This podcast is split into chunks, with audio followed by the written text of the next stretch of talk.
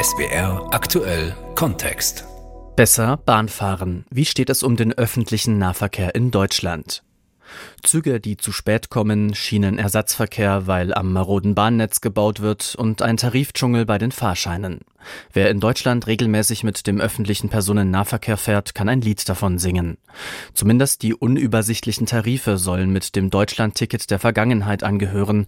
Seit Mai gibt es den bundesweit gültigen Fahrschein für 49 Euro im Monat. Wir in der ARD haben das zum Anlass genommen und die Mitmachaktion Besser Bahnfahren gestartet. Wir wollen von Ihnen wissen, ob Sie das Ticket nutzen, welche Erfahrungen machen Sie mit dem öffentlichen Nahverkehr und was muss sich ändern, damit Sie gerne mit Bus und Bahn fahren. Darum geht es jetzt in SWR aktuell Kontext mit Andreas Fischer. Tausende Menschen haben seit Mai bei der Aktion Besser Bahnfahren mitgemacht. Sie haben von guten wie schlechten Erlebnissen im Nahverkehr berichtet. Die beiden ARD-Moderatoren Fatma Mittler-Solak und Sven Plöger haben einige Teilnehmerinnen und Teilnehmer für eine Fernsehdokumentation besucht. Sie sind mit ihnen Bahn, aber auch Auto gefahren. Norbert Kunze fasst zusammen, was sie dabei erlebt haben. Guten Morgen, Frau Sonderbrink. Hi. Mary. Mary. Ja, sehr schön. Sven. Es ist früher Morgen in Mülheim an der Ruhr, als Marion Sonderbrink die Tür für Sven Plöger öffnet. Sie sind verabredet, wollen Bahn fahren. Dann stehst du natürlich jetzt hier an der Haltestelle. Ich stelle mir gerade so einen Wintertag vor. Wo, was machst du dann? Da in die Ecke gehen? Das Ja, ist schon frisch, ja ne? auch. Man steht dann halt hier und ja, hadert mit seinem Schicksal. Marion Sonderbrink ist nur eine, die der Mitmachaktion Besser Bahnfahren bislang gefolgt ist. Es muss sich einiges ändern, das haben die bisherigen Berichte ergeben. Der Ausbau des Bahnverkehrs in Deutschland mag politischer Wille sein, funktioniert aber nur, wenn die Menschen überzeugt werden können. Das geht am besten über guten Service, Zuverlässigkeit und Pünktlichkeit. Mein Anschluss ist gerade auch so eine Sache. Wir sind verspätet. Reparatur an der Strecke. Ob ich meinen Anschluss kriege? Mal sehen. Auch Fatma Mittler-Solak hat sich ein Deutschlandticket besorgt. Normalerweise fährt sie mit dem Auto von Heidelberg nach Baden-Baden. Für diese Reportage war sie ganz tapfer. Eigentlich will ich nur meine Familie in Rheinland-Pfalz besuchen. Mein Zug ab Koblenz fällt schon mal aus. Wegen einer Baustelle. Es bleibt nur Schienenersatzverkehr. Doch der kommt genau einmal die Stunde. Nur wer muss, fährt mit dem Bus oder das Leben in vollen Zügen genießen. Hohn und Spott ergießt sich schon lange über die Deutsche Bahn. Für den ARD-Themenabend wurden jedoch die sachlichen Kritikpunkte herausgefiltert. Weil das habe ich ständig gehört. Also das erste Wort war immer die Pünktlichkeit. Das zweite Wort, was den Leuten total irgendwie die Nerven gebracht hat, war diese ständigen Entschuldigungen, die immer verschieden sind. Aber es ist ein Ertragen im Moment. Und ich wünsche mir, es ist irgendwann mal ein wirkliches Glücksgefühl. Bahnfahren darf kein Leidensweg Nein. sein. Ich will nicht Bahnfahren ertragen müssen. Ich will, dass es mir leichter gemacht wird. Schwierig auch die Situation auf dem Land. Stillgelegte Bahnhöfe, keine Anbindung, wenig Schienenersatzverkehr. Uns hier auf dem Land hat man ja über viele Jahre das Nutzen des ÖPNV abgewöhnt, weil es kein Angebot mehr gab oder die- Angebote so schlecht waren, dass man sie nicht annehmen konnte. Also doch lieber das Auto. Nur so funktioniert das nicht mit der Verkehrswende. Dennoch, das seit Mai angebotene 49-Euro-Ticket scheint trotz aller Kritik ein Erfolg zu werden. Elf Millionen Deutsche haben bereits zugegriffen und auf so manchen Straßen ist spürbar weniger Autoverkehr. Was braucht es eigentlich für die Mobilitätswende? Bessere Taktung. Pünktlichkeit, Mehrgleisigkeit. Geld, Keine Anreize für Autofahrer. mehr Komfort, Hast du schon Zuverlässigkeit gesagt? mehr Sicherheit auf Bahnhöfen. Politischen Willen. Hätte ich jetzt genau auch gesagt. Die ARD-Moderatoren Fatma Mittler-Solak und Sven Plöger sind mit dem ÖPNV durch Deutschland gereist. Die Dokumentation Besser Bahnfahren können Sie in der ARD-Mediathek anschauen. Noch bis zum 19. September kann jeder über ein Online-Formular unter swr.de bei der Aktion Besser Bahnfahren mitmachen. Insgesamt sind dort schon über 5500 Erfahrungsberichte eingegangen. Sie sind auf einer interaktiven Deutschlandkarte abrufbar und ein Team rund um den Verkehrsökologen Professor Jochen Eckhardt von der Hochschule Karlsruhe wertet die Berichte aus.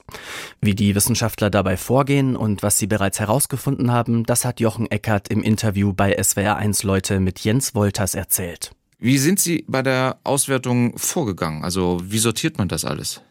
Also das erste ist, wir haben 5000 Freitextmeldungen, die müssen erstmal verschlagwortet werden. Also was erzählen diese Meldungen?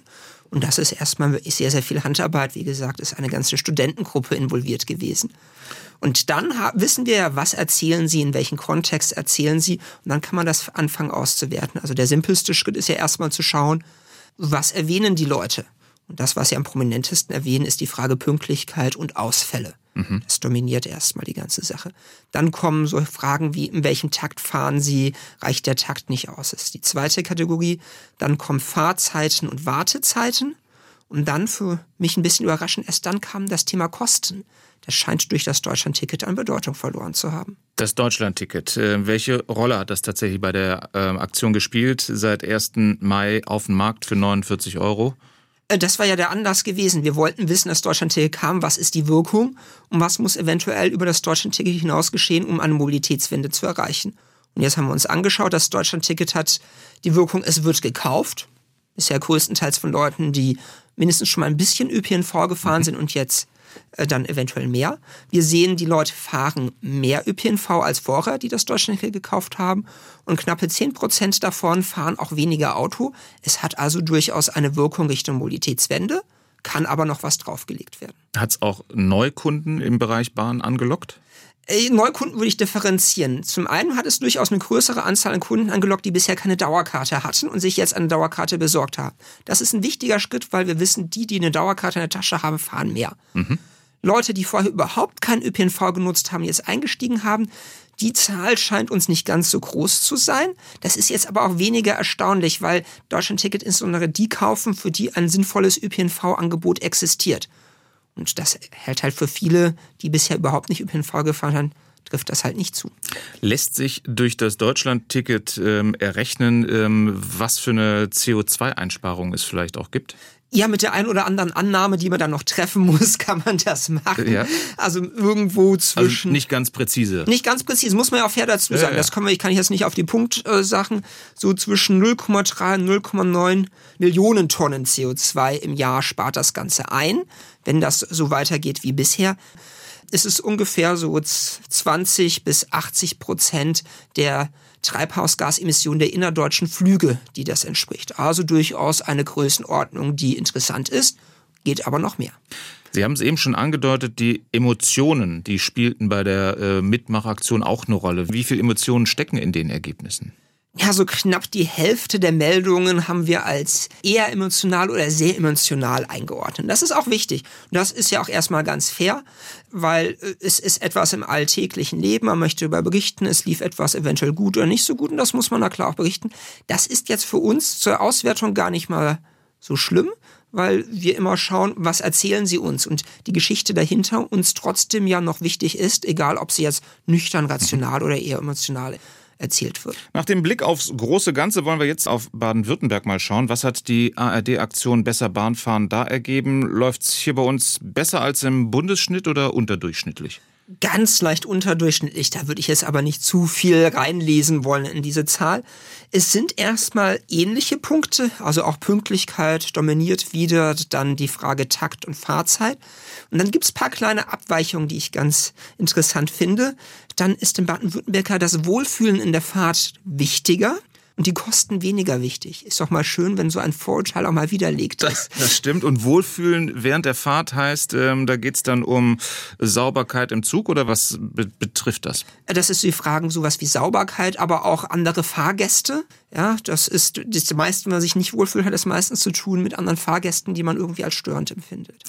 Das Zusammenspiel ÖPNV zwischen Bussen und Bahn, ähm, darauf kommt es ja auf dem Land ähm, noch einen Tick mehr an, finde ich, als in der Stadt vermutlich. Wie gut funktioniert denn das? Wir haben uns auf ein äh, Land angeschaut, dass es wirklich diese Frage ist, was ist meine Gesamtfahrzeit? Und das hängt ja auch in einem Zusammenspiel an. Das ist etwas, was relativ häufig genannt wurde und auch die, diese Frage sicher umsteigen über meine Gesamtreisezeit. Das ist das, was die auf dem Land besonders erwähnt haben. Sagt der Verkehrsökologe Professor Jochen Eckhardt. Nahverkehr auf dem Land, der ist in vielen Regionen in Deutschland kaum vorhanden. Zum Beispiel in Höchstberg im Kreis Vulkaneifel in Rheinland-Pfalz. Wer dort nicht mit dem Auto fährt, kann alle zwei Stunden einen Rufbus nehmen. Das muss man aber mindestens 60 Minuten vorher anmelden. Ein Zug fährt durch Höchstberg schon seit 2012 nicht mehr. SWR-Reporterin Anna-Karina Blessmann ist mit dem Auto wie auch sonst nach Höchstberg gefahren, wo ÖPNV wie ein Fremdwort klingt. Einen einfahrenden Zug hat Andrea Horst seit gut zehn Jahren nicht mehr gehört. Dabei sind die Schienen der Eifel-Querbahn fast direkt vor ihrer Haustür. Deswegen machen sich auch Gäste, die sich in ihre Ferienwohnung einmieten, Hoffnungen. Die Bahnschienen sind wohl sichtbar auf irgendwelchen Deutschlandkarten und die Gäste fragen, ob man mit öffentlichem Nahverkehr anreisen kann, ob man die Bahn nutzen kann, um Ausflüge zu machen. Leider muss ich die Gäste da enttäuschen. Es gibt einfach keinen öffentlichen Nahverkehr, der in der Art zu nutzen ist. Viele Gäste Gäste verbringen bei ihr den Urlaub, weil sie zu Veranstaltungen auf dem nahegelegenen Nürburgring wollen, einem der fünf beliebtesten Reiseziele in Deutschland. Aber eine Verbindung mit dem öffentlichen Nahverkehr zum Nürburgring ist im Prinzip nicht existent. Das ist natürlich sehr deprimierend. Die meisten Gäste leisten sich dann ein Taxi und da sind viele Gäste wirklich enttäuscht. Enttäuscht war auch Andrea Horst, als die Eifel-Querbahn ihre touristischen Fahrten zwischen Kaisersesch und Gerolstein 2012 eingestellt hat. Sie betreibt nämlich auch in Ulmen eine Buchhandlung. Ich konnte also wirklich im Zwei-Stunden-Takt Kunden in meinem Laden begrüßen und als die Fahrten eingestellt wurden, ist mein Umsatz im Bereich Wanderkarten, Reiseführer, Ansichtskarten, Souvenirs, ich würde sagen, fast 80 Prozent eingebrochen. Weil der ÖPNV schon so schlecht ist, hält Horst auch nicht viel vom Deutschland-Ticket. Denn schon mit dem 9-Euro-Ticket letzten Sommer hat sie schlechte Erfahrungen gemacht. Und dachte dann, ach, fahr damit nach Mayen. Das sind 25 Kilometer. Und dann habe ich mir mal den Fahrplan angeschaut es braucht mit dem öffentlichen Nahverkehr ungefähr dreieinhalb Stunden, um nach Mayen zu kommen. Das hat mich schon sehr erschreckt, wie schwierig es ist, in ein Mittelzentrum zu kommen. Weil die Fahrt über mehrere Verkehrsverbünde geht, ist es zudem kompliziert, die einzelnen Busse rauszusuchen. Das Deutschlandticket allein reicht also nicht, damit Bus und Bahn attraktiver werden. Immerhin, einige stillgelegte Bahnstrecken in Deutschland könnten in den kommenden Jahren wieder in Betrieb gehen. Auch eine vollständige Reaktivierung der Eifel-Querbahn wird derzeit geprüft. Doch selbst wenn es eine Bahnstrecke gibt, heißt das noch nicht, dass die Reisenden zufrieden sind. In Deutschland wird es voraussichtlich noch Jahrzehnte dauern, bis das Bahnnetz flächendeckend saniert ist und die Züge pünktlich in einem engeren Takt fahren. Wie sieht das in anderen Ländern in Europa aus? Fahren die Fahrgäste da besser Bahn als in Deutschland? Unsere Korrespondentinnen in der Schweiz, Frankreich und in Schweden mit einem Überblick. In Sachen Bahn ist die Schweiz so etwas wie die Musterschülerin. Im vergangenen Jahr waren beispielsweise 93 Prozent der Züge pünktlich. Das heißt, sie sind mit weniger als drei Minuten Verspätung am Zielbahnhof eingetroffen. Und das liegt am auch landesweit abgestimmten Taktfahrplan der Schweizer Bundesbahnen SBB. Zwischen den größeren Städten fahren die Züge im Halbstundentakt. Umsteigezeiten sind so kalkuliert, dass Reisende meist nicht in Hektik geraten, aber auch nicht lange auf den Anschlusszug warten müssen. Neben der guten Organisation sorgt auch die Infrastruktur für den meist reibungslosen Ablauf. Die SBB haben errechnet, dass die Schweiz in Schienennetz in etwa so viel investiert wie Deutschland, Österreich, Frankreich und Italien zusammen. 2020 beispielsweise waren es umgerechnet 400 Euro pro Einwohner, in Deutschland 80. Sandra Bieger, Genf. Wer in Frankreich mit dem Zug reisen will, muss einen Sitzplatz reserviert haben. Ohne kommt keiner in den Zug. Die Reservierung läuft problemlos über die App der französischen Bahngesellschaft SNCF. Der Vorteil, niemand muss auf dem Gang stehen oder sitzen. Der Nachteil, wer schlecht organisiert oder spontan unterwegs ist, kommt im Zweifelsfall nicht weg. Da in Frankreich alle Wege über Paris führen, sind Reisen quer durchs Land von Ost nach West nur schwer möglich. Der Umweg geht immer über die Hauptstadt. Die allerdings ist bestens angebunden. Paris, Bordeaux in zwei Stunden, das ist schnell. Obwohl die Pünktlichkeit bei den Intercities und internationalen Zügen rund 10 Prozentpunkte über der in Deutschland liegt, gibt es auch in Frankreich schon seit Jahren die Diskussion um höhere Investitionen in die Bahn. Das Netz sei stark renovierungsbedürftig, die ländlichen Regionen schlecht angebunden, moniert der französische Rechnungshof. Julia Borutta, Paris. In Schweden läuft es gut auf der Schiene. Im vergangenen Jahr kamen 90 Prozent der Personenzüge zur geplanten Zeit am Endbahnhof an oder maximal sechs Minuten zu spät. Das sei ein deutlich besserer Wert als in den Jahren zuvor, so Trafikwerke, die schwedische Verkehrsbehörde. In den letzten Jahren gab es immer mal wieder Probleme mit dem Zustand von Gleisen, mit wetterbedingten Ausfällen, zum Beispiel durch Stürme oder auch mit dem Softwaresystem. Das betraf laut der Behörde sowohl die staatliche Bahn als auch die privaten Anbieter, die es in Schweden auch gibt. Die meisten Fahrgäste nutzen die Bahn für Kurzstrecken, Pendeln zur Arbeit, denn Zugfahren ist oft schlicht billiger als das Auto, beispielsweise wegen einer City-Maut in großen Städten. Knapp 80 Prozent des Streckennetzes ist elektrifiziert. Damit liegt Schweden weit über dem europäischen Durchschnitt von rund 50 Prozent. Sophie Donges, Stockholm. Die Bahn gilt ja auch als besonders sicheres Verkehrsmittel. Wer mit dem Zug fährt, hat ein deutlich geringeres Risiko, tödlich zu verunfallen, als zum Beispiel mit dem Auto. Das zeigt die Statistik. Und doch dürften viele noch die schrecklichen Bilder aus Garmisch-Partenkirchen im Kopf haben. Rote Doppelstockwaggons, die umgekippt neben dem Gleis liegen. Fünf Menschen kamen bei dem schweren Zugunglück im Juni 2022 ums Leben. Laut aktuellem Ermittlungsstand war der Regionalzug damals entgleist, weil die Betonschwellen zwischen den Schienen beschädigt waren. Ist unser Schienennetz also zu marode? Wird Bahnfahren gar unsicherer? Katja Jansen aus der SWR Wirtschaftsredaktion ist diesen Fragen nachgegangen. Bahnübergänge, an denen die Schranken per Hand geschlossen werden. Gleise, die so breit sind, dass Züge zu entgleisen drohen. Oder falsch positionierte Signale im Bahnhof. Die Liste sicherheitsrelevanter Mängel beim Eisenbahnbundesamt ist lang. Immer wieder muss das Amt eingreifen, Abschnitte sperren, Bußgelder androhen. Professor Markus Hecht von der TU Berlin beschäftigt sich seit Jahrzehnten mit dem Thema Sicherheit beim Bahnfahren. In Schulnoten bewertet fällt das deutsche Bahnnetz beim Experten durch. Es ist eher bei fünf als bei vier. Es gibt eben zu häufig Weichenstörungen, zu häufig Signalstörungen und auch unvorhergesehene Instandhaltungsmaßnahmen stehen an. Dass die Qualität der Infrastruktur aktuell nicht gut ist, räumt auch Bundesverkehrsminister Volker Wissing ein. Sicherheitsbedenken hat er aber keine. Die Sicherheit äh, ist gewährleistet durch äh, vielfältige äh, Steuerungssysteme und äh, regelmäßige Kontrollen. Äh, die Bahn ist ein sicheres Verkehrsmittel. So sieht es auch die Bahn selbst. Einige Bahn-Insider bewerten die Lage anders. Sie berichten uns von zahlreichen Mängeln, zeigen Fotos von Schäden und Verschleiß, erklären, dass es immer mehr Stellen im Netz gibt, an denen Züge nicht mehr mit voller Geschwindigkeit fahren dürfen, aus Sicherheitsgründen.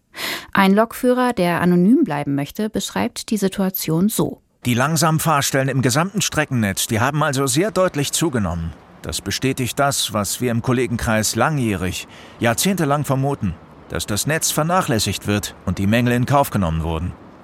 Das ist eigentlich unverantwortlich vom Infrastrukturbetreiber. Ein weiterer Bahnmitarbeiter, der als Anlagenverantwortlicher direkt an den Reparaturen am Netz beteiligt ist, kritisiert, für die Vernachlässigung der Infrastruktur gibt es sogar finanzielle Anreize. Auch er möchte anonym bleiben. Reparaturen muss die Bahn zahlen. Sobald aber neu gebaut wird, zahlt der Bund, aber dann gleich alles. Für die Bahn ist es also viel lukrativer, so lange auf Verschleiß zu fahren, bis der Bund den Neubau zahlt.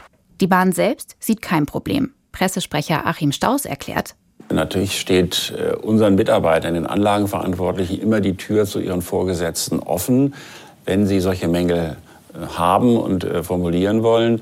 Natürlich kann es auch mal am Budget scheitern, dass eine Maßnahme sofort gemacht wird. Aber ich sage nochmal, das ist dann nicht sicherheitsrelevant. Da gehen die Sichtweisen klar auseinander. Für den Bahnexperten Markus Hecht ist die Sicherheit der Bahn trotz allem weiter gegeben. Zugfahren ist auf jeden Fall deutlich sicherer wie mit dem Autofahren. Aber es sollte noch sicherer sein, weil eben Sicherheit eine Grundvoraussetzung ist für einen effizienten Betrieb. Und der Betrieb ist nicht hinreichend effizient eben aus Sicherheitsmängeln. Bleibt also zu hoffen, dass die Bahn diese Mängel schnell beseitigt. Und das war SWR aktuell Kontext. Besser Bahnfahren. Wie steht es um den öffentlichen Nahverkehr in Deutschland? Mein Name ist Andreas Fischer.